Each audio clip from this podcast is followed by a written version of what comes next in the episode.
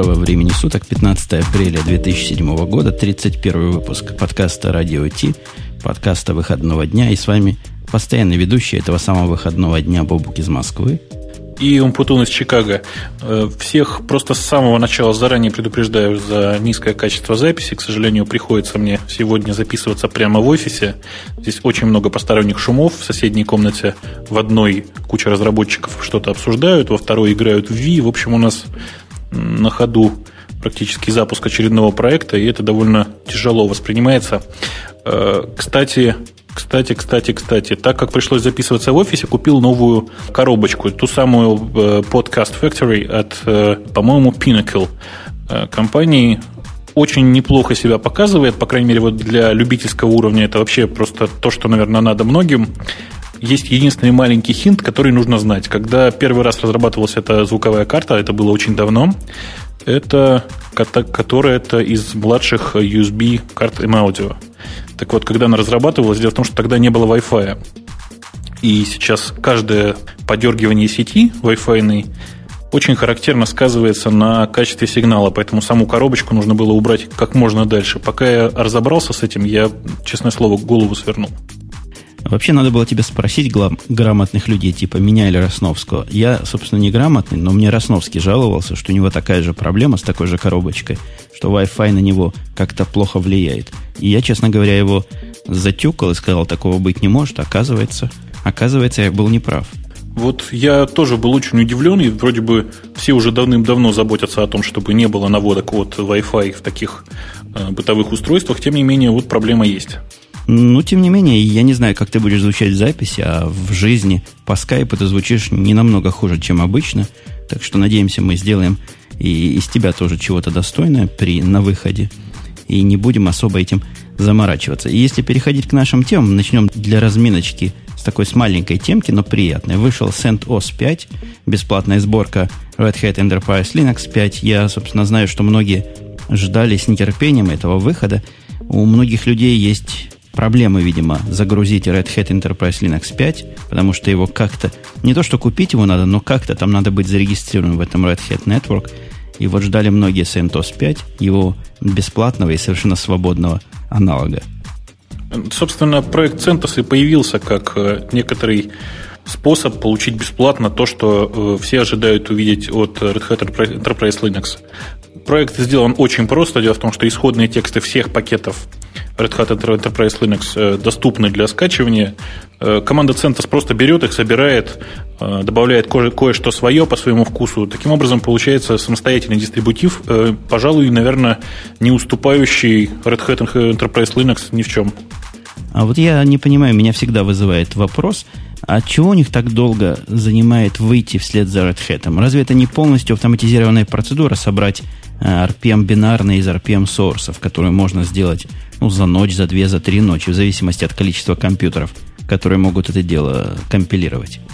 Ну, во-первых, это, конечно, совершенно не автоматизированная вообще вещь. Э, представь себе, как выглядит пересборка, например, э, свежей версии GCC, да? Тебе нужно собрать GCC, собрать еще раз GCC самой этой же GCC, и после этого обновить э, базовую библиотеку glib, свеже, собранную свежим компилятором, и снова пересобрать GCC. Это все совершенно не автоматизировано, требует некоторого м, странного знания. В общем, это все совершенно не очевидно. Обычно пересборка без соответствующих скриптов, без автоматизации занимает, ну, вплоть до месяца. Нет, обождите. Мы же говорим о сборке из RPM, да, из RPMS. Конечно. В RPMS не указаны все необходимые dependency и что до чего должно запуститься и собраться. Я просто из RPMS не собирал таких глобальных пакетов никогда. Но, например, я довольно часто из RPMS собираю ACE библиотеку, которая тоже тянет к себе разного всякого. И, в общем, никаких подобных мистических проблем ни разу не испытывал. Это потому, что ты никогда не пытался собрать все это целиком. Дело в том, что э, вот если говорить конкретно о библиотеке ACE, да, ACE, насколько я помню, э, зависит от STL. А теперь представь себе, что тебе нужно сначала обновить STL, потом обновить там, я не знаю, Boost, еще какие-то системные библиотеки, которые для этого используются. И только потом обновить, э, собственно, непосредственно библиотеку ACE, пересобрать со всеми этими новыми собранными пакетами. Все это совершенно не так просто, как кажется, потому что в зависимости пересборки этого самого пакета указано только какой версии STL и Boost необходим для сборки. Все. Как ты соберешь это все? То есть никакой автоматизации здесь до сих пор нет. Ну, вообще напрасно нету. Я себе вижу, в общем, по-моему, не очень такой уж сложный путь, анализируя вот эти спеки rpm если пакет не собран бинарный и не присутствует в системе, собрать его в нужной последовательности. Как бы если Ям умеет загружать пакеты в нужной последовательности и решать автоматически все зависимости, то почему бы таким образом не придумать решение для сборки автоматической всего на свете? Э, собственно, такая, такая придумка уже есть, называется система Match, если я не ошибаюсь, новенький такой проект, где-то меньше года ему сейчас. Пока что он, в общем, в не очень таком подходящем состоянии, то есть простые пакеты он пересобрать может, принести зависимости все необходимые, все это происходит, сборка как правильно, как у умных в отдельном чруте. Э, тем не менее, пока что говорить о том, что это продакшн такая готовая система, еще рановато. Ну, завершая тему CentOS, я могу сказать, что я имел опыт использования CentOS на почти настоящем сервере, не, не заметил никаких отличий по сравнению с Red Hat, но разве что иконки другие, если вы графику вдруг запускаете на этом сервере какую-нибудь, э, другие названия, где можно...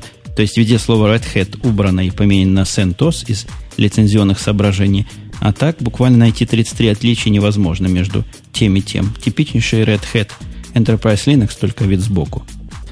Ну, это как раз одна из прелестей э, лицензии GPL, да, то есть ты ни от кого не зависишь, у тебя есть исходные тексты, ты в состоянии практически точно повторить Red Hat Enterprise Linux просто по исходным текстам. А вот еще одна новинка ожидалась выходом вчера, 14 апреля, если я не ошибаюсь, а я, кажется, не ошибаюсь, многие кричали, вот-вот это настанет. Я намекаю на Ubuntu версии 7 какая-то, э, Festifound, по-моему, называлась. И, к сожалению, выход ее перенесен – Последние данные мои говорят, что перенесен на понедельник или на вторник, но в сети ходят слухи, что он может перенесен еще дальше, вглубь туда. Тебе вообще не кажется странным, что вот эта вот неделя, э, в которой пятница, кстати, была 13 числом, э, вообще очень массово так была связана с переносом разных сроков на разные операционные системы? Да-да, еще третья операционная система, ты хорошо подвел нас к этой теме, тоже совершенно официально перенесена – я пытаюсь до этой новости до, докрутиться. Ты помнишь, на когда перенесли? Мы говорим о операционной системе от Apple. Если я, да, если я не ошибаюсь, было перенесено на октябрь куда-то. То есть я хорошо помню, что перенесено было на после сентября. Точно. Сказано, я как раз подкрутился к этой новости, сказано, что Leopard OS X 10.5 перенесен до октября. Э, даты здесь конкретной нет. Объяснение, объяснение самое грустное, на мой взгляд, почему он перенесен – ресурсов не хватает, и iPhone требует от себя усилий всех инженеров, программистов, QA, всех ресурсов, напряжение, в общем, всех последних сил. Народ падает от усталости, чтобы выпустить iPhone вовремя, а на 10.5, значит, решили положить некий низкий приоритет. Ты знаешь, это совершенно неудивительно, потому что, в общем-то, ведь в 10.5 ничего глобально сверхнового, такого, чтобы вот все бросились срочно покупать 10.5, нет. Потому что там довольно много интересных сервисных функций, да, то есть поддержка ZFS, поддержка той самой тайм-машины, о которой мы с тобой говорили, э, поддержка ну, того, что называется десктопы в другой среде. Это все, конечно, интересно, но не является такой киллер-фичей, благодаря которой все бы бросились срочно покупать новую версию э, OS X. А iPhone – это ключевой для компании продукт, я очень боюсь за компанию Apple по поводу iPhone, потому что если продажи не пойдут, это будет, в общем, довольно серьезный удар для Apple, потому что с тех пор, как компания выпустила iPod, по-моему, никаких таких больших неудач у них не было. Э, это очень интересный вообще сам по себе показатель, особенно на фоне такого очевидного проигрыша конкурента э, iPod от Microsoft.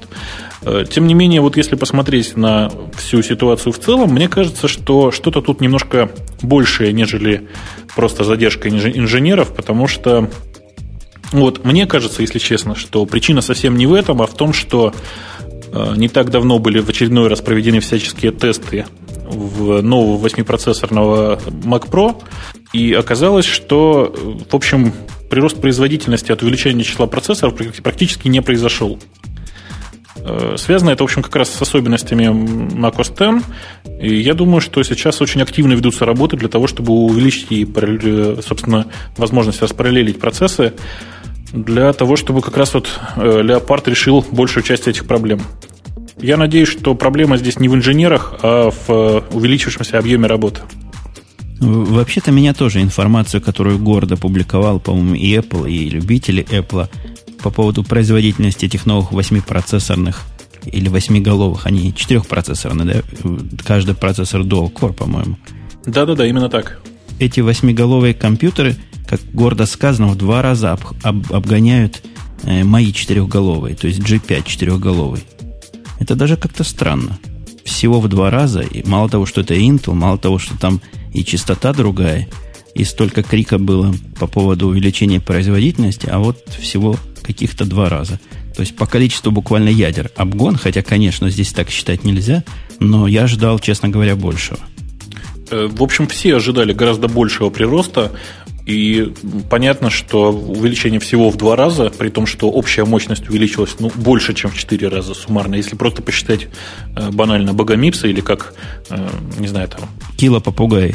Да, кило попугай, гигагерцы, мы получим, что производительность должна была вырасти, ну, хорошо, там в 4 раза, в 6 раз, в зависимости от метода подсчета.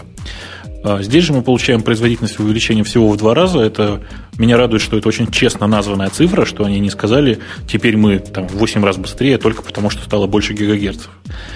А, тем не менее, это очень неприятный факт для всех любителей Mac OS X, потому что действительно это так. Большая часть программы и большая часть встроенных даже программ Mac OS X, они, э, собственно, single-threaded.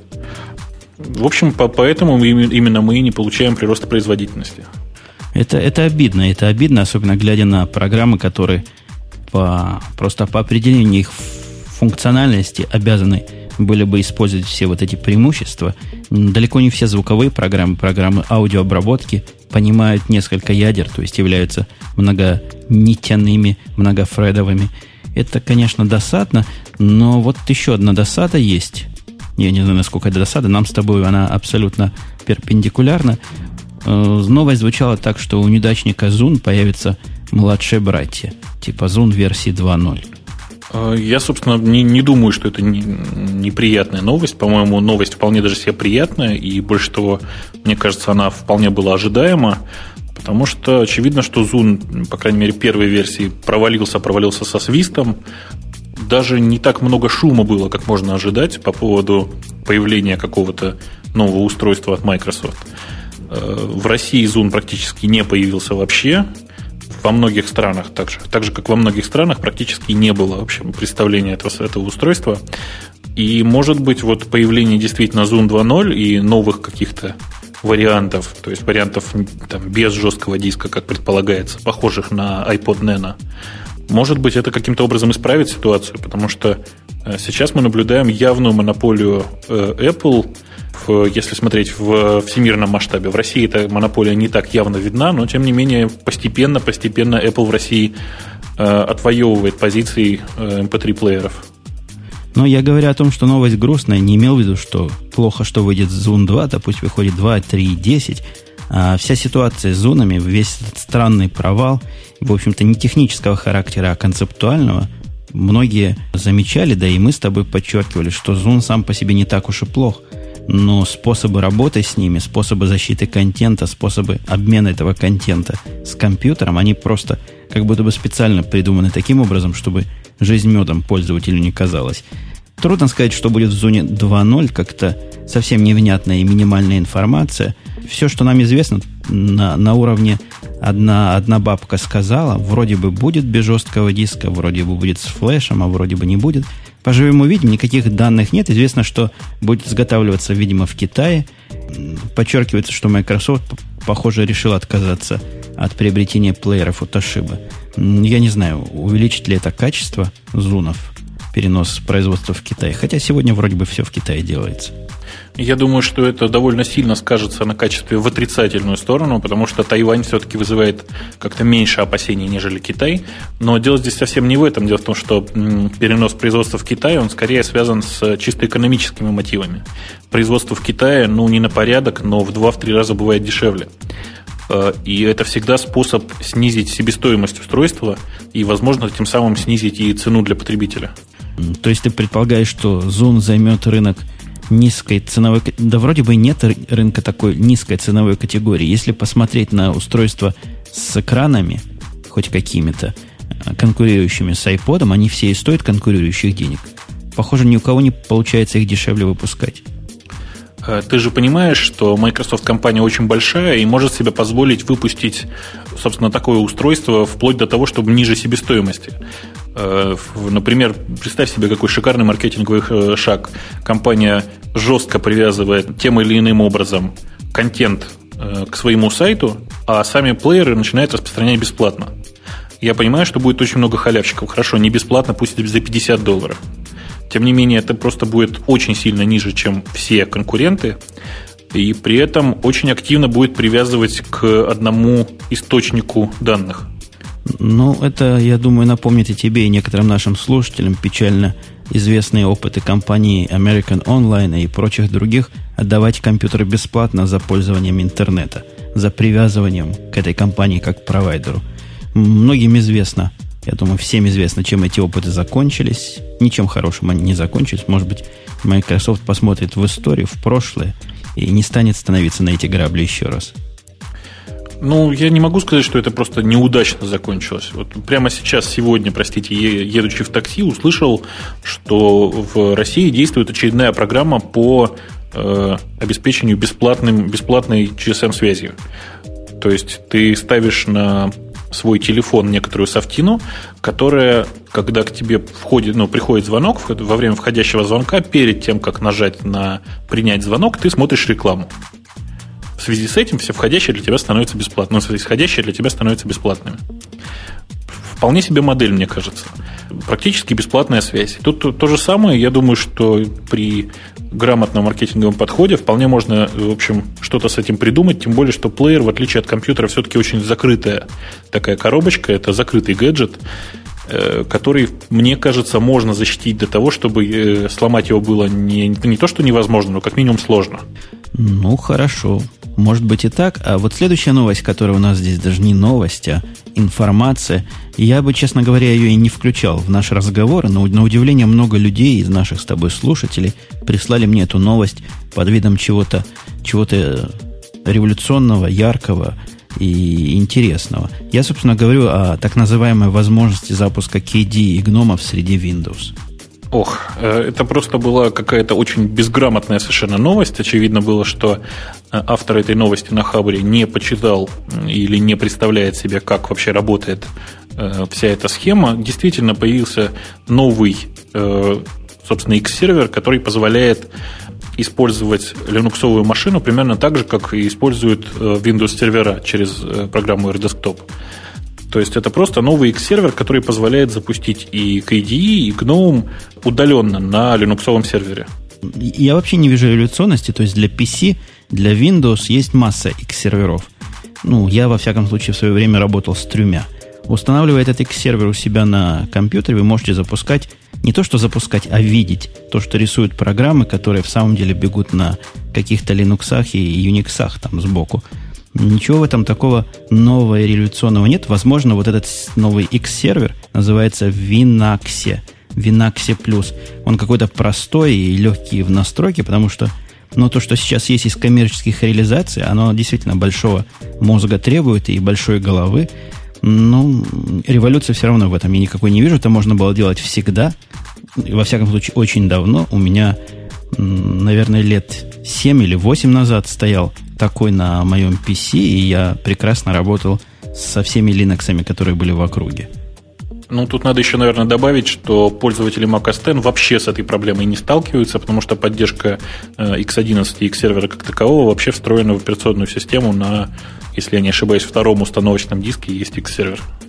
Ну да, к сожалению, она не то, что встроена. К сожалению, OS X не является системой, которая бежит, я не знаю, ли к сожалению, но вот фактически не является системой, которая бежит поверх протокола X11, но сбоку он есть. Его можно запустить и как-то программы э, линоксовские можно видеть. Не самым маковским образом, но работать будут. Я думаю, что не к сожалению, а к счастью, потому что протокол X11 все-таки довольно громоздкий, особенно на фоне э, того, как работают, э, собственно, родные маковские системы типа какого и там Aqua и Quartz. Все-таки X11 пока что кажется мне очень устаревшим. Следующая новость, даже не новость, а такое целое исследование произведено. Я на него попал с Дига. На Диге в последнее время очень странные новости занимают много Дигов, странные сообщения. Вот это вот это, о котором мы говорим, опубликовано на сайте Computer World и звучит таким образом, почему, почему сотовые телефоны запрещены к использованию в самолетах. По-моему, интересная научно-технически образовательная тема, как тебе кажется? Э, мне кажется, что она очень интересная. Правда, я первый раз слышу вот все те э, доводы, которые здесь приводятся, почему, э, собственно, почему э, сотовая связь до сих пор grounded. Ну, основной довод, который считается общепринятым, и все это знают, и в самолетах, в общем, так и говорят, что ваши приборы могут создавать помехи для навигационного оборудования. В этой статье, а статья, я вам скажу, на такую, казалось бы, не очень серьезную тему, не очень глубокую, занимает, по-моему, 4 или 5 страниц. Так вот, опровергает она это все дело, и говорят, ничего подобного, никаких помех оно не создает, и не в этом тут собака порылась. На самом деле дело это действительно совершенно не в э, каких-то помехах, потому что, ну, я не знаю, все наверняка, все, кто летают самолетами часто, э, пробовали включать телефон, и все понимали, что, в общем, никаких помех это не создает. И он ни разу от этого не падал. Слава богу, я вот э, ни разу не слышал, что какой-то самолет упал из-за включенного телефона. Я очень опасаюсь, что вообще все это было придумано очень давно, в тот момент, когда только появилась сотовая связь. Тут даже статистика по этому поводу приводится. Они произвели, я не знаю, то ли выборочно спрашивали народ, то ли как-то прикинули, но по их расчетам ежегодно 20 тысяч самолетов, по-моему, с включенными телефонами летает, и никакой корреляции между падением самолетов и включением телефонов они заметить не смогли. Но теория, моя личная теория, которая объясняла, я тоже никогда не верил вот в эти все научно-технические объяснения, мне казалось, что нельзя телефоном пользоваться в самолете, потому что таким образом ты отвлекаешься от объявлений, которые там, которые там происходят. Даже если, если вы летали, вы знаете, что когда происходит какое-то объявление, там либо стюардессы что-то говорят, либо пилоты, выключается телевизор, выключается все, что может вам помешать это услышать, а телефон-то не отключить. Вот такая у меня была лично оригинальная теория. Ну, может быть, действительно это и так, хотя мне кажется, что все гораздо проще, и, э, ну, я не знаю, в последнее время совершенно точно можно сказать, что телефон не, не нужно включать, вообще нужно бороться с включением телефонов в, в кабине и внутри салона самолета, потому что, очевидно, это отличный способ просигналить э, друзьям-террористам о том, что я внутри, и сейчас я все рвану, например. Ну и существует огромное количество других подобных же вот э, теорий, почему это делать нельзя. Автор этой статьи в виде основной теории, почему авиалинии запрещают и пытаются вас оградить использование телефонов, мне кажется, дают хорошую, правильную теорию о том, что вообще в общественном транспорте использование сотовых телефонов дело не очень удобное для окружающих, а в смысле самолета, когда люди в замкнутом объеме летят иногда вместе часами, это может вызвать какие-то внутренние конфликты. Ну, я так понимаю, они намекают на какой-нибудь мордобой, когда рядом с тобой будет сидеть какой-нибудь говорливый сосед и постоянно болтать по сотовому телефону, мешая спать. На самом деле проблема э, соседей в самолетах меня всегда очень сильно увлекала, потому что то тебе попадется э, сосед, который пытается все время с тобой заговорить, то попадется сосед, который без остановки ест. Не дай бог кого-нибудь из соседей начинает тошнить. Я не знаю, простите за неаппетитные подробности. Очень тяжело бывает летать в самолетах. Я просто в последнее время довольно часто летаю, тяжело. А я сколько не летаю, мне всегда везет. Вот самая симпатичная соседка всего самолета всегда сидит со мной. Ай, наверное, я стал старый, потому что в основном симпатичные соседки мне попадались лет 5-7 назад. Я летал из самолета из Парижа вот сюда, в Чикаго, и в самолете из Парижа со мной сидела совершенно настоящая француженка. Она меня даже в процессе учила французскому языку. Удалось что-нибудь запомнить вообще? Ну, было трудно, потому что она не знала английского, я не знал французского, но все равно хорошо пообщались. Слушай, меня всегда заинтересовал интересовал вот этот вопрос. Как люди, которые не знают общего языка, э, пытаются разговаривать друг с другом долго? То есть очевидно, что э, Париж-Чикаго – это очень длинный перелет. Ну, мы все время не разговаривали, но если ты видел, э, например, вот это шоу, подкаст есть французских горничных. Знаешь, о чем я говорю? Да-да-да-да. Где французские горничные, это я для слушателей поясняю, делают такой how-to – и при, при этом в очень французском виде они все это делают, с песнями и плясками. Они говорят вроде бы на английском языке, но в самом деле язык от английского не очень близок. Вот, в общем, есть действительно между французским и английским какие-то общие слова, и как-то мы эти слова из речи друг друга выхватывали и пальцами там да показывали то, что с языком не договоришь. Нормально получалось, даже очень эмоциональный разговор получался. Я думаю, что особенно удобно людям, которые совершенно не знают языка друг друга, обсуждать, например, не знаю, футбольный матч. Просто потрясающе. И я думаю, была проблема, если мне пришлось с немцами общаться, потому что, говорят, немцы руками не машут и жестов никаких не делают. И очень они в движениях сдержаны, поэтому было бы трудно дополнить разговор вот этой эмоционально-ручной составляющей. Ох, ты знаешь, по поводу кто-то чего-то не делает. У меня только одно воспоминание, когда я в свое время успел поработать немножко в Штатах. А, я, собственно, работал на восточном побережье, и мне рассказывали, что вот жители с западного побережья, они никогда руками не махают и вообще очень культурно себя ведут во время разговора какой-то момент приехал мой коллега из как раз западного побережья, э, и когда я начал что-то активно размахивать руками во время разговора, он сказал, как? Вы что, тоже размахиваете руками? А меня всю жизнь с детства просто учили, что вот на восточном побережье никто никогда не размахивает руками. Вот мне кажется, что это что-то из этой же серии, потому что сколько я видел немцев, они все тоже очень эмоциональные, и, в общем, руками размахивают, дай боже. Ну ладно, в следующий раз, когда я полечу Люфтганзой, может, со мной рядом немка сядет – и мы здесь проверим твою теорию. Хорошо, а мы с тобой, наверное, потихонечку должны двигаться все-таки к следующей теме. Ты понимаешь суть следующего хака, который у нас тут указан? Хакеры активно используют проблемы с Windows с обработкой анимированных курсоров. Что за проблема такая? Ну, если очень вкратце, в Windows, а точнее, в, собственно, я не очень понимаю, или это компонент Internet Explorer, или это компонент все-таки самой системы, но в данном случае это не, не столь важно. Факт, что э, в Windows есть так же, как э, можно там э, банально файлы, не знаю, содержащие скринсейвер держать, да, точно так же есть файлы с анимированными курсорами. И проблема с ними точно та же самая, что была там 5-7 лет назад, когда люди друг другу в виде вирусов пересылали, точнее, в виде скринсейверов пересылали вирусы. Здесь та же самая совершенно история. Есть анимированные гифы, собственно, анимированные курсоры, не гифы, конечно, которые подгружаются с сайта. И таким образом, в общем, ты получаешь совершенно нормальный вирус э, на твоей стороне работающий, больше того, имеющий доступ к интернету напрямую, э, запущенный в качестве просто анимированного э, курсора. И я так понимаю, что это совсем новая уязвимость. Во всяком случае, про нее стало известно не так давно. В конце марта Microsoft предупредила о том, что эта брешь критического характера имеется во всех версиях Windows, включая Windows Vista, и вышла, вышла в начале этого месяца внеплановая закладка. Вот у меня, видимо, компьютер после нее перегрузился, как обычно бывает. Э, для того, чтобы установить и заразить компьютер, которых, я уверен, еще масса непропатченных в мире – осталось. Необходимо несчастного потенциального жертву заманить на один из 450 сайтов, которые уже нашли.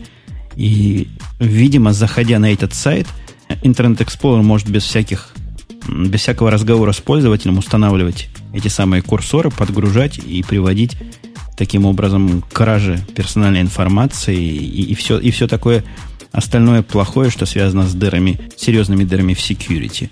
Ну, слава богу, он его, конечно, не устанавливает. А вся хитрость в том, что он именно запускает некоторую, э, некоторый они файл они э, с э, курсорами этими. И эти курсоры, они работают до тех пор, пока ты находишься на этой странице. Действительно, дырка очень смешная, потому что, ну, очевидно, что там эту дыру могли проэксплуатировать уже, не знаю, 10, 10 лет назад. Тем не менее, никто почему-то до сих пор до этого не додумывался. Все в основном использовали эту самую дырку с скринсейверами, о которой я сказал раньше. Э, Мне-то на самом деле во всей этой новости больше всего понравилась э, информация о том, что впервые эту уязвимость обнаружили в какой-то, на каком-то из сайтов китайских хакеров, которые с помощью этого, этой дыры пытались получить доступ к учетным записям э, игроков э, World of Warcraft. Для меня это просто очень хороший показатель того, что аккаунты как таковые, то есть там какие-то игровые аккаунты на игровом сервере оказались достаточно дорогими для того, чтобы люди провели какие-то исследования и попытались воспользоваться вот именно этими данными. А что там, какие-то есть виртуальные ценности, которые покупаешь и продаешь за реальные деньги в этой игре? Я просто от нее довольно далек. Ну, во-первых, там, конечно, нет никаких совершенно способов что-то купить за реальные деньги легально, а нелегально, конечно, есть такие э, специальные игроки, говорят, что в Китае есть прямо целые, ну, деревни, не деревни, а целые кварталы, которые занимаются тем, что э, круглые сутки играют в World of Warcraft, зарабатывая там деньги и потом продавая их, в общем, за доллары.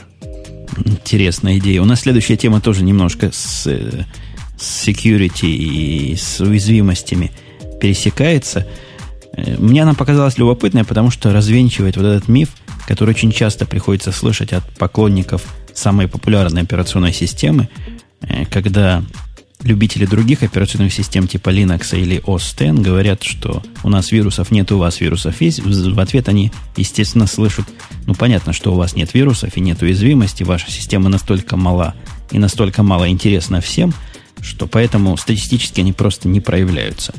Да, я очень часто слышу вообще именно такое объяснение, и мне всегда оно кажется очень смешным, потому что, ну, понятно, что в юниксовых системах вирусов как таковых да практически и нет, я не знаю, три их, четыре, может быть, каких-то когда-то было, и все они по большому счету не вирусы, а то, что сейчас по современной классификации называется червями, то есть некоторая система, которая позволяет э, эксплуатировать твою машину строго каким-то определенным образом. Понятно, почему вирусов в юниксовых средах просто нет, потому что ну, идеология этих систем такова, что вирусы в ней, в общем, не то чтобы не выживают, а ну, глобально не существуют. Потому что максимум, что может сделать, допустим, вирус, э, завевшийся у меня в системе, э, это удалить э, файлы все моего пользователя, и все, в общем, все. Потому что все остальное ему система просто не позволит сделать. Ну, надо, надо, положа руку Насте, рассказать, что бывают время от времени проблемы, связанные, уязвимости, связанные с повышением привилегий, когда твой пользователь или процесс, бегущий по твоим пользователям, может поднять свои привилегии до рута, то есть для системного пользователя, администратора, говоря, видимо, по виндосовски, и тогда натворить чудес. Честно говоря, я уже давно не помню таких уязвимостей в глобальном масштабе, которые были бы и в Linux, и в OS X, но они бывают, бывают, бывали. Э, они бывали, и бывали, в общем, не так, чтобы редко, но при этом чаще всего это уязвимости не в, какую, не в самой операционной системе, а в каких-то каких там компонентах. Например, понятно, что для выполнения команды ping э, необходимо, в общем, достаточно много привилегий, потому что там формируются довольно хитрые сокеты, и большая часть операционных систем для в общем, работы с пингом, она требует, чтобы на программу саму пинг был установлен SweetBit, так называемый. В общем-то, проблемы с пингом действительно периодически возникают, например. Но проблема же здесь в том, что для того, чтобы как-то э, воздействовать на эту, собственно, программу, необходимо получить, ну, не знаю, например, э, доступ локальный и для того, чтобы запустить этот самый пинг. А это ведь тоже очень непросто. Да, действительно, возникает впечатление, что OS X, и в Linux уязвимости не какого-то второго рода. То есть для, для тех, э, кто уже проник в систему, существует целый ряд возможностей по повышению своих привилегий. Это, конечно, совсем не то же самое, что быть открытым к атакам с внешнего мира.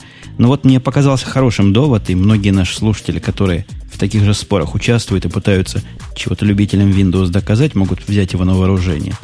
Э, совершенно справедливо сказано, что если бы, если бы кто-то написал первый широко распространенный вирус для OS X или хотя бы для Linux, который заразил бы хотя бы 1% всех компьютеров, что даже при том небольшом, даже при той небольшой доле рынка, который эти компьютеры занимают, эти операционные системы занимают, тоже было бы немало, то он бы прославился в веках, и имя его в хакерском, гиковском сообществе покрылось бы просто славой. Да, похоже очень на то. И тем не менее, до сих пор ничего такого серьезного ни для Mac OS X, ни для Linux, ни для других Unix систем не появилось до сих пор. Да, это всего лишь подтверждает довод, что не в распространенности или нераспространенности здесь дело, а дело совершенно в другом, о чем ты прекрасно выше сказал. А вот замечательную уязвимость нашли, вот если мы про уязвимости говорили, в Apple, в операционной системе OS X. Просто уязвимость уязвимости. Ты-ты-ты-ты. Сейчас я попытаюсь понять, о чем ты говоришь. Это я следующую новость говорю. Один человек удалил каталог user. А, да, да, да, да, да. И утверждает, что система X совсем не такая интуитивно понятная и не такая защищенная, как ему обещали. Э, ты знаешь, мне это больше всего напоминает э, классическую шутку где-то примерно середины 80-х годов. Звучала она так, pkunzip.zip. Э, ну или там arg.arg, как тогда было, было более популярно. Действительно, человек практически собственными руками удалил ну, всю операционную систему, и после этого был чрезвычайно возмущен тем, что она удалилась. Надо заметить, что при попытке удаления каталога user, который USR, я имею в виду, операционная система совершенно явно и однозначно спрашивает у пользователя, если пользователь не работает под рутом, что не так просто в OSTN делать, э, спрашивает подтверждение и ввода пароля еще раз. То есть мало того, что он случайно вроде бы пытался удалить, он еще, видимо, случайно ввел пароль. Я вообще очень слабо понимаю, как можно случайно это сделать, потому что, ну, очевидно, что эта папка там лежит неспроста. Лежат какие-то папки. Я не знаю, был ли у тебя опыт, еще во времена, когда Norton Командеры только появились, знакомые девочки-бухгалтеры, научившись этим Norton Командером пользоваться, удаляли все, что не нужно. Да, я знаю классическую, опять же, шутку по поводу того, как человек открыл Norton Commander, смотрит слева диск C, справа диск C, но думал, зачем мне два диска C, взял один и удалил. Э, я думаю, что вот эта история примерно из этой же серии, когда человек совершенно не понимает, что он делает, и тем не менее бывает глубоко возмущен тем, что ему не объяснили, что же он сделал. А с другой стороны или с третьей стороны. Эта история напоминает попытку засунуть кошку в микроволновку. Может, действительно нужно на упаковках с OS писать «Не удаляйте директорию user», ETC и прочее, прочее, прочее? Я думаю, что этого делать не надо ни в коем случае, потому что э, понятно, что таких каталогов вообще в системе очень-очень много. Можно сверху на диске, на, не знаю, там, на диске, на коробке написать, что э, ни в коем случае нельзя удалять файлы, находящиеся за пределами вашего личного каталога. И, в общем, на этом, наверное, успокоиться. Хотя это тоже может вызвать всякие вопросы, а что такое ваш личный каталог и почему, собственно, нельзя удалять, если мой компьютер. Но оставя Apple в покое, у нас тут есть целый ряд еще тем Apple, но, по-моему, это будет перебор. Предлагаю прыгнуть в оперу сразу, которая 9.2 вышла в свет вот в эти буквально дни. Э, да, ты знаешь, я нашел для себя наконец-то, для чего нужен браузер Opera. Я обнаружил вдруг совершенно случайно, что в нем есть э, BitTorrent клиент – Э, с, этих, с этого момента для меня Opera, Opera стала отличным совершенно способом для скачивания того, что я скачиваю через торренты. Чаще всего через торрент я скачиваю дистрибутивы каких-нибудь там Unix, Linux, э, какие-нибудь большие программы, еще что-нибудь такое, вот, что связано именно с большими файлами. И Opera с этим отлично справилась. Вот версия 9.20 это просто супер, это то, что надо. И я думаю, что это, кроме всего прочего, лучший браузер для просмотра порно и вырез сайтов. Потому что и скачивать позволяет, и относительно безопасно. В общем, это отличный просто совершенно браузер. Э, я, правда, не готов им пользоваться повседневно. И я тоже не готов пользоваться повседневно, но когда прошлая версия, которую я пользовал, я не знаю, была ли она предыдущей, но у меня стояла 9.02. И 9.02 меня просто удивляла своей тормознутостью. Opera известна скоростью подъема, скоростью запуска, скоростью открытия страниц.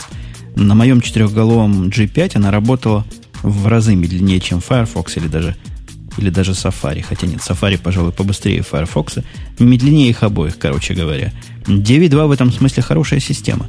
Она поднимается мгновенно, она открывает страницы и переходит между ними просто со скоростью мысли.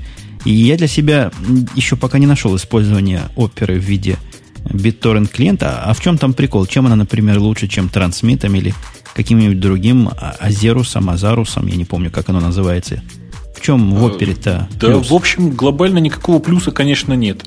Единственный плюс, который я вижу, он совершенно не глобальный, связан с тем, что вот у меня окно браузера, в котором я просматриваю каталог, в котором лежат, собственно, торренты. Здесь же я нажал, и здесь же у меня соседнее окошко, точнее, соседний таб, в котором я вижу прогресс, как, это, как все это скачивается. Все, никакого другого плюса здесь, конечно, нет. Если внутрь трансмита или там Аузеруса действительно встроить хотя бы простой браузер для того, чтобы выбирать файлы, в общем, я думаю, что меня бы это тоже устроило. А я использую Opera в очень нестандартном виде, и уже довольно давно именно в таком виде. Еще в те времена, когда я в качестве десктопа использовал Linux, у меня Opera стала а, браузером для выполнения каких-то критических транзакций. Именно в Opera у меня заполнены, запомнены все букмарки и все юзернеймы для моих всяких счетов и других интернетовских мест. Это не так уж странно, как кажется, потому что в Firefox я это делать не рискую, по двум причинам. Во-первых, он время от времени теряет все, что он запомнил. А во-вторых, у меня Firefox все синхронизирует с другими Firefox, моими же. И сказать ему, это вот конкретно не надо синхронизировать, юзернейм для моего банковского аккаунта, я не могу. Поэтому у меня Opera это безопасный, вроде бы безопасный браузер для опасных вещей. В общем, оно и понятно, тем более, что э, если вспомнить предыдущий вот наш разговор буквально 10 минут назад, Opera намного менее используема сейчас, нежели Firefox, и понятно, что уязвимостей в ней ищут намного меньше. Э, хотя тоже периодически они появляются, надо отдать должное э, Opera Software, они очень быстро выпускают апдейты, если появляются какие-то критические уязвимости. Если по поводу уязвимостей и плавно переходящих в них или из них хакеров истекающих. У нас тема уже несколько выпусков подряд там в бэкграунде остается о том, что теперь из Apple TV можно сделать самый дешевый, самый маленький и самый интересный с точки зрения цена, производительность, полноценный Mac. Как тебе эта сомнительная новость вообще звучит? Э, мне кажется, что это очень смешно покупать э, собственно, устройство, которое предназначено для того, чтобы быть приставкой к телевизору, для того, чтобы использовать его в качестве, ну, я не знаю, меньшего, чем Mac Mini устройства. При том, что цена этого Mac, его называют Mac Nano, потому что меньше мини. 300 долларов не так уж и далеко от следующей цены до Mac Mini, по-моему, 500 долларов стоит самый простой Mac Mini. Э, на борту она несет ну, совсем почти ничего. Один гигагерцовый процессор – и маленькие диски, и всего там, в общем, мало. По-моему, 256 мегабайт памяти, если я не ошибаюсь. Это одно. А второе, вот это э, варварство, по-моему, какое-то брать устройство, которое работает просто прекрасно. Подключаешь, оно работает. Оно ломается, оно само себя восстанавливает из скрытого раздела, и при помощи различных хаков делать из него компьютер общего назначения.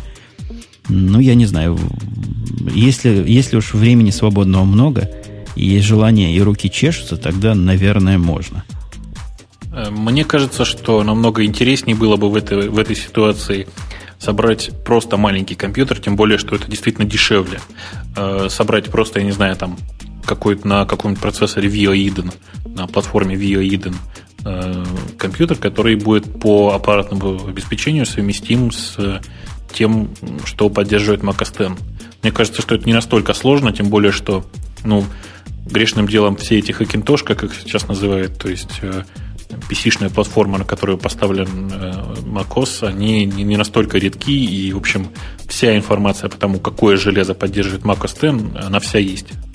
Нас с тобой, кстати, часто спрашивают советов, как сделать этот самый Hackintosh, как поставить на PC компьютер OS X, и мы всегда с тобой от ответов уклоняемся по простой причине. Мы, я не знаю, я этого никогда не делал и делать не собираюсь. Нет необходимости просто, да и занятие, мне кажется, более чем сомнительным. А у тебя есть какой-то опыт? Ставил кому-нибудь такие хакинтоши? Э, сам я этим никогда, конечно, не занимался, потому что, во-первых, это нелегально. Давайте напомним всем, что при установке Mac OS X ты, в общем, подтверждаешь, что ты согласен с э, лицензией, в которой написано, что ты устанавливаешь его именно на компьютер, э, произведенный Apple Inc. Конечно же, я видел, как это происходит, и, в общем, Опять же, особенных проблем здесь нет. Единственная проблема заключается в том, что вам нужно совместимое аппаратное обеспечение. В общем, никто вам не гарантирует, что ваша машина нормально будет работать с этим самым Hackintosh, с этим поставленным э, Mac OS X. Тем не менее, мне показалось, что это совершенно нетрудно, и я думаю, что, в общем, инструкций в сети достаточно, я не знаю, зачем это делать нам, тем более в аудиоформате. Действительно. Но вот закрывая тему этого хакнутого Apple TV, я для себя могу сказать, что как владелец этого Apple TV, я вижу явную необходимость научить Apple TV проигрывать все, что умеет мой основной компьютер проигрывать. Мой основной iTunes умеет проигрывать все, что связано с DivX и Xvid кодеками, а Apple TV не умеет, но открывать его, конечно, для этого не буду, мне просто лень, дело совсем не в гарантии. Но если появится какой-нибудь некалечащий способ установки этих драйверов, не открывая коробки и как-то не делая очень много телодвижений, я, я, пожалуй, этим займусь. Пока удовлетворяюсь переводом тех редких фильмов, которые у меня в DivX есть, э, и хочу посмотреть на Apple TV формат родной его. Ну, конечно, это, это долго, но запускаю на ночь штук 5, наверное, 6 оно за ночь успевает сконвертировать. И то дело.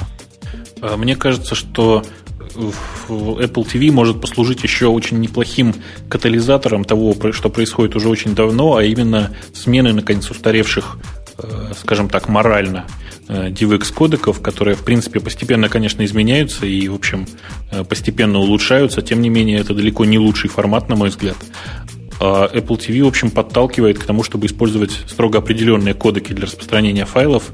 Я очень надеюсь, что, в общем, спрос ожидает предложений, и в данной, в данной ситуации кто-нибудь э, обязательно изменит то, что он кодировал в DivX, начнет кодировать, в общем, в те HTTV форматы, которые сейчас поддерживает Apple TV.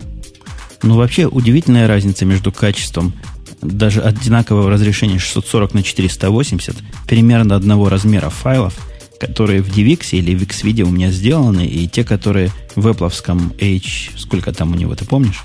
200, чего там?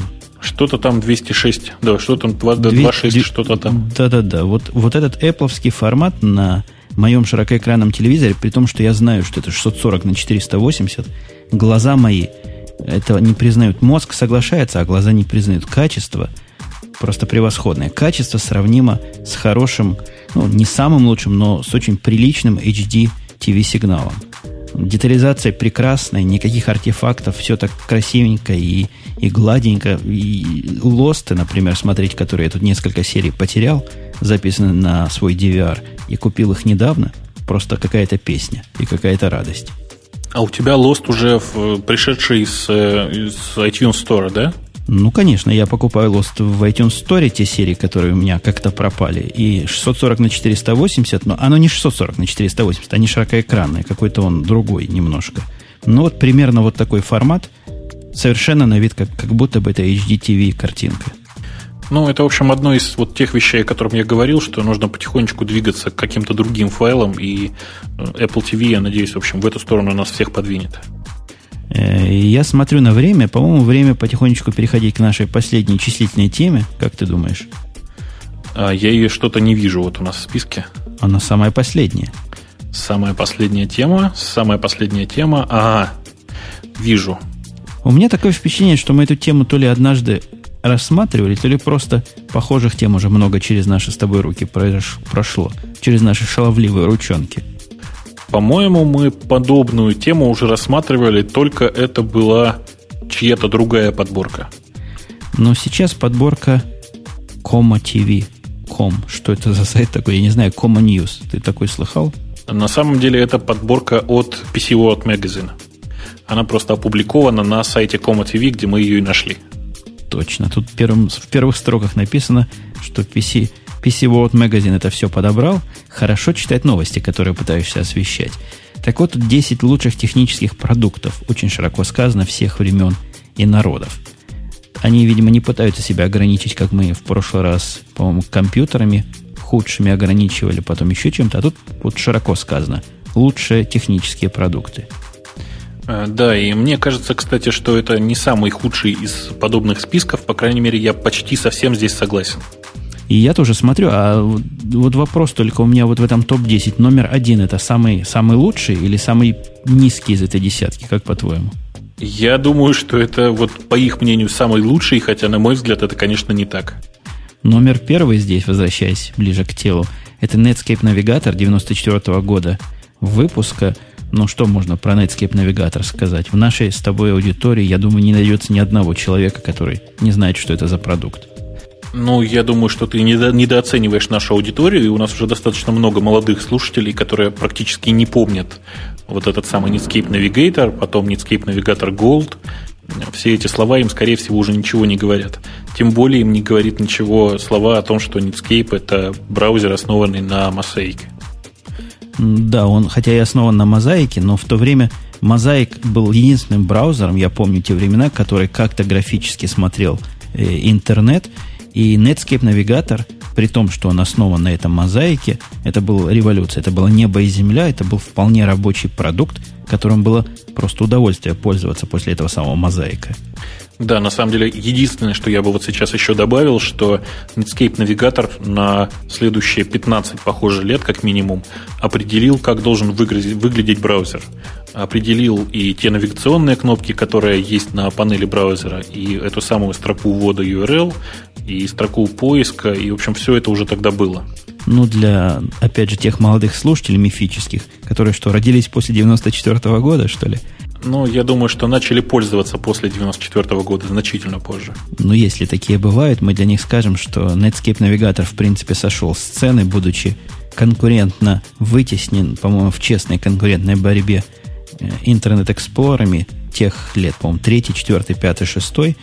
И, в общем, сейчас Netscape Navigator и существует такой продукт Netscape, но он очень нишевый и очень для, видимо, специальных людей, которые специально ходят на Netscape веб-сайт.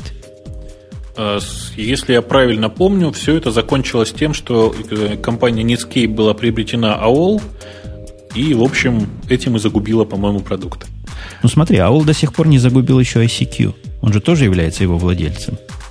Знаешь, это глядя вот на то, во что превратилась э, сама программа ICQ, я как-то не готов с тобой согласиться, что AOL не загубила продукт. Ну, хорошо. Номер, номером два идет Apple 2 77 года. Мы его уже как-то обсуждали. Это был по тем временам, конечно, революционный компьютер, хотя 77 года компьютер, мы с тобой его, похоже, не видали живьем. Ты видал живьем? Я однажды в музее видел Apple 2, ну вот чтоб работал. Я даже э, посидел немножко за работающим. Я должен сказать, что это, конечно, э, главный трепет у меня вызывало то, что это был первый, первый все-таки компьютер для человека. Не могу сказать, что он там как-то быстро работал, еще что-то, но окошки таскались, в общем. 70, представляете, 77 год и таскались окошки. Это же ум за разум заходит. Ну, если я не ошибаюсь, интерфейс, в общем, этих самых окошек появился в самом начале 70-х в Xerox, в Xerox Park. Да, но если мы говорим о массовом компьютере, то массовый компьютер какой-нибудь PC, какой в 77 году, даже XT, по-моему, еще не было. Когда XT появились, э, то тогда ни о каком графическом интерфейсе, никаких окошках речи не шла.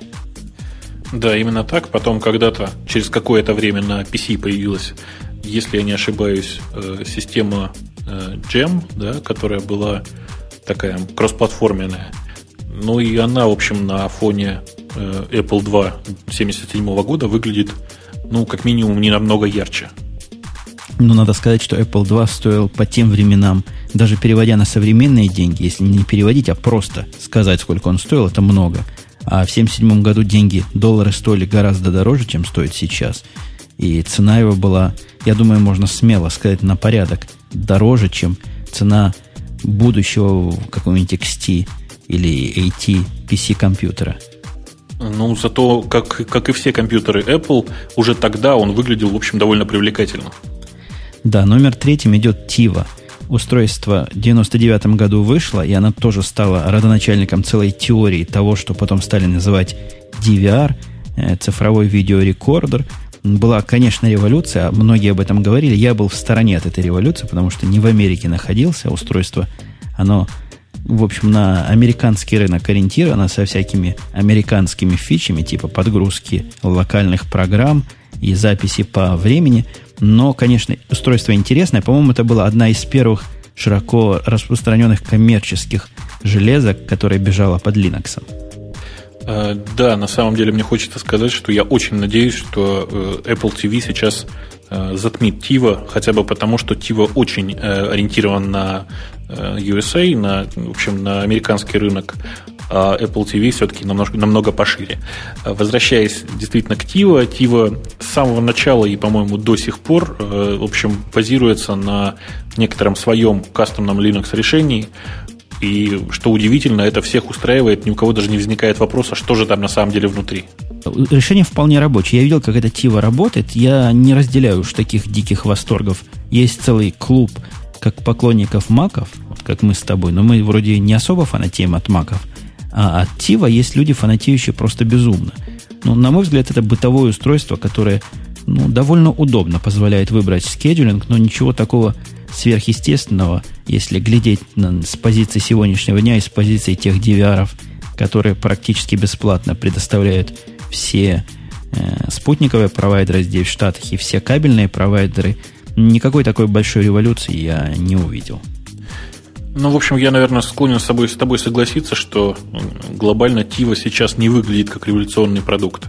А вот, собственно, то, что у нас идет под номером 4, а именно Napster, Э, казался тогда революционным продуктом и, в общем, сейчас выглядит, ну, не то чтобы революцией, но, от, по крайней мере, отзвуки от этой революции слышны до сих пор. Да, в виде повсеместного использования DRM везде, где можно и где нельзя. Napster, по-моему, был первым широко известным продуктом, который позволял загрузить любую музыку из любого места, и тогда как бы это еще даже не очень считалось незаконным и, и порицаемым обществом. Именно так, и именно э, это всегда у меня удивляло, потому что, в общем, дальнейшее судебное разбирательство э, в огромном количестве, которые были там, э, начиная, по-моему, с 2001 года появившиеся, они мне всегда казались очень странными, потому что, очевидно, когда компания начинала, собственно, свое существование, и сама программа Napster, когда только появилась, все это казалось совершенно легальным. Ну, подумаешь, я с одного компьютера скопировал в другой какие-то данные. Да-да-да. И я прекрасно помню вот эту всю ситуацию с появлением Напстера. И мне всегда казался шум вокруг него несколько преувеличенным, потому что и другие подобные продукты были на рынке. Но вот Напстер как раз послужил той красной конечной тряпкой для БК в виде э, всех этих звукозаписывающих компаний, на которые они бросились. Это, по-моему, был первый, первый убитый им удачно, удачная жертва их охоты – что, в общем, еще раз говорит о том, что Napster это какая-то сверхпопулярная вообще идея и сверхпопулярная популярная в смысле доступности окружающим э, программа и идея как таковая. Следующим номером пятым, здесь у них идет Lotus раз, два, три для DOS, 83 год. Ну, про него можно много чего хорошего сказать. Самое хорошее, что я лично могу сказать, этот продукт, я не знаю, какой из продуктов послужил родоначальником текстовых процессоров, но Lotus раз, два, три точно послужил родоначальником числительных процессоров, то, что называется стало потом электронными таблицами. Да, это, собственно, первые электронные таблицы, и мне кажется, что не самое худшее, по крайней мере, первые версии Excel, которые я видел после Lotus 1.2.3, у меня вызывали некоторые отторжения. Потом, правда, все как-то, в общем, привыкли к этому, все притерлось. Тем не менее, многие вот из тех людей, с которыми я общаюсь, Lotus вспоминают с довольно явной ностальгией. А под кем Lotus сейчас? Это IBM или, или Novell? Кто-то его купил в свое время? По-моему, это IBM. По крайней мере, торговая марка Lotus принадлежит IBM. Э, переходя от Lotus раз, два, три к более близкой современности, Apple iPod в 2001 году совершенно, конечно, справедливо здесь оказался. Я не знаю даже, что про него сказать. Являлся ли он такой уж революцией в MP3-плеерах? Ну, я не знаю. Тут написано, что он был тонкий и симпатичный, удобный дизайн. Ты помнишь эти первые iPod? Сказать, что они тонкие, симпатичные и удобные, но некоторый загиб, конечно. Ты знаешь, я хорошо помню, какие в 2001 году были плееры, поэтому на их фоне Apple э, выглядит вот именно так, как сейчас выглядит э, iPod э, по сравнению с остальными плеерами. Он, я не знаю, как, какое другое слово подобрать, он секси. Понимаешь, он выглядит так, как, как э, мне хотелось бы, чтобы он выглядел. Но я прекрасно помню, вот именно в этом 2000 далеком 2001 году я хотел перевести какое-то устройство портативное для проигрывания музыки, в моем понимании Apple со своими продуктами был чем-то заоблачным, дорогим и элитным. Я туда не смотрел. А MP3-плеера были настолько страшны и, и жутки, что я в конце концов остановился на проигрывателе, который более конвенциональный, который играет CD-диски и носится на поясе. Вот, кстати, меня всегда удивляло, почему Apple намертво игнорирует вот этот рынок CD, э, CD-проигрывателей. Ну, я не знаю, вопрос интересный, но там, там серьезный конкурент есть, в смысле Sony, которая и форматы свои придумывает, и проигрыватели разухабистые делает. Может, они не хотят лезть и толкаться локтями здесь? Слушай, как-то я об этом почему-то не подумал. Скорее всего, действительно так. Они не хотят э, толкаться с Уолкменами, которые в огромном количестве продаются. Следующий, собственно, наш, так сказать, экспонат под номером 7, он, э, в общем, скорее всего, скажет меньше всего из всего, что мы вот о чем мы сейчас говорим в нашей последней теме, это HS модем, точнее HS Smart модем, который появился в 1981 году. Э, собственно, по-моему, это первое устройство, которое в общем, можно было использовать нормально дома, не хватаясь за голову от цены и еще чего-то там. Э, при этом оно работало практически со всем э, аппаратным обеспечением. Вполне себе возможно было использовать дома для нормальной связи. Просто это как бы было очень показательно, потому что до этого э, при словах модем все начинали хвататься за голову, потому что, во-первых, это были бешеные деньги, во-вторых, э, собственно, непонятно было, под какой платформой он будет нормально работать, а HS модемы работали и под DOS, и под BSDI тогда. И, собственно, подцеплялись к всевозможным, там, я не знаю, к Apple, к к, ко всему, что тогда существовало, и был совершенно открытый и доступный протокол, софта было, в общем, просто огромнейшее море. Кроме того, с, э, именно с HS модемами связана э, вся та история FIDO и вообще FTN сетей, которые существовали. В общем, это действительно, я там на 100% согласен, это был, в общем, один из лучших технических продуктов того времени. Э, насколько я понимаю, именно с Hayes модема и началась стандартизация, собственно, модемных команд. После него модемы разделились на Hayes совместимые и Hayes несовместимые, которых потом стало все меньше и меньше и меньше и меньше. Ну, собственно, да, Hayes модемы э, очень быстро вытеснили все остальное, потому что был стандартный э, протокол для работы. В общем, почти все технари, как минимум, я не знаю, там 3-4 команды вроде ITZ и тому подобных команд HS модема знают. Э, HS это действительно сейчас совершенно, совершенно стандарт, правда, э, нигде не записанный, и, в общем, нигде, как это сказать, не сертифицированный. Тем не менее, я очень хорошо помню, что уже в 1985 году не HS совместимых модемов нужно было поискать еще. Но зато мы можем гордо сказать своей молодой аудитории, как дедушки, э, сидящие на крылечке, а мы, внучки, помним еще времена, когда не все модемы были HS совместимыми. Также мы еще помним времена выхода Motorola StarTech телефона, 96 год. В общем, было это совсем как бы вчера – ты этот телефон являлся обладателем счастливым?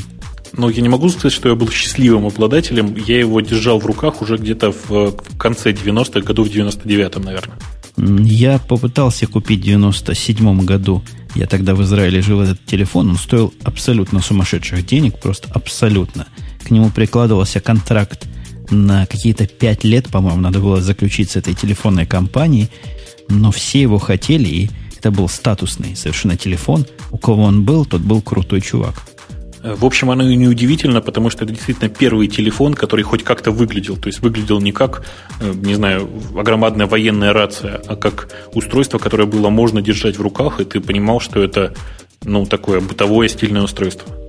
Следующим номером девятым был Word Perfect 5.1, 89 год. Как-то мимо меня Word Perfect прошел, и вся его громкая история, что-то что-то я его не застал.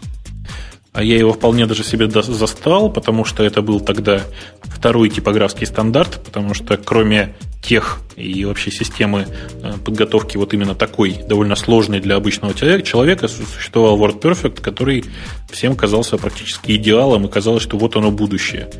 Э, пользоваться им было очень тяжело, э, совершенно нечеловеческий в некотором смысле интерфейс, потому что периодически, я вот как сейчас помню, Shift, Ctrl, Alt, F8, представляешь сочетание? И я просто навсегда, в общем, связал WordPerfect именно с этими сложными э, клавиатурными комбинациями, Особенно, конечно, было творчески решать чужие проблемы, когда тебе звонит э, снизу девочка-наборщица в типографии и говорит, что я тут что-то нажала и все пропало. Я думаю, что все, кто общался сейчас, я не знаю, с секретарями, в общем, всем знакома эта ситуация. И ты чувствовал себя просто большим колдуном, когда ты знал все эти э, страшные сочетания, или как минимум имел бумажку, на которой распечатана была на маточном принтере, кстати. Распечатана бумажка была со всеми клавиатурными комбинациями. По-моему, было около 40 страниц.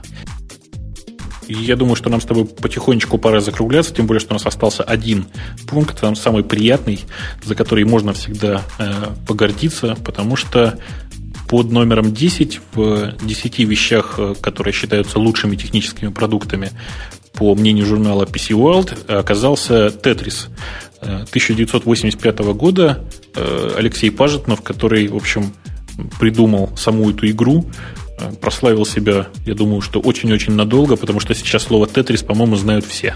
Он прославил, по-моему, не только себя, но и Россию. Все вокруг знают, что «Тетрис», во всяком случае здесь, все вокруг знают, что «Тетрис» — это русская игра. И меня несколько раз спрашивали, как вы такие русские умные, как вы вот до такого додумались. Так что я был горд за, за всех русских, когда мне говорили про «Тетрис».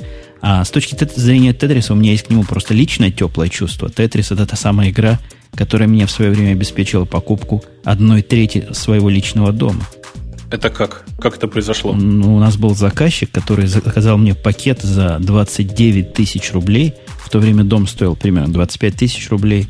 В году 80, наверное, шестом, 87 Вот одна из этих трех игр, которые я реализовал для заказчика на особой компьютерной платформе, был Тетрис. Если кому сейчас рассказать, что за Тетрис можно купить треть дома, я думаю, что каждый будет готов, ну, по крайней мере, все москвичи будут готовы написать с десяток Тетрисов, потому что, в общем, глобально, согласись, это не так сложно. Это вообще совершенно действительно гениальная игра, потому что при в общем-то, простоте ее получить такой азартный геймплей было очень тяжело. Тем более, что появился он действительно практически 20 лет уже назад. Я могу даже добавить, не то, что не тяжело написать, Tetris был моей первой программой на ассемблере, которую я писал с использованием э, отладчика. И вот вместе с отладчиком, с изучением отладчика и написанием этой программы на ассемблере у меня заняло это ровно два с половиной дня. Ах, за два с половиной дня заработать треть квартиры. Были, были времена. Я готов. Да, были времена. Я думаю, что пора закругляться, а то мы с тобой за воспоминаниями о старых временах можем провести еще пару часиков. Тем более, что темы у нас, кажется, кончились. Темы завершились, но к следующей неделе они наверняка подберутся новые. Я надеюсь, IT-область не будет нас расстраивать отсутствием. В этот раз новостей это действительно интересных было не так много, но если мы на этой неделе что-то нашли, то наверняка найдем и на следующей неделе. А я напоминаю вам под самую уж завязку, что с той стороны океана у нас был Бобук из Москвы. А с той стороны океана, ну или с этой, кому как удобнее, в зависимости от того, где вы нас слушаете, был Умпутун из Чикаго. И всем, я думаю, приятной следующей недели. Увидимся. Услышимся. Пока.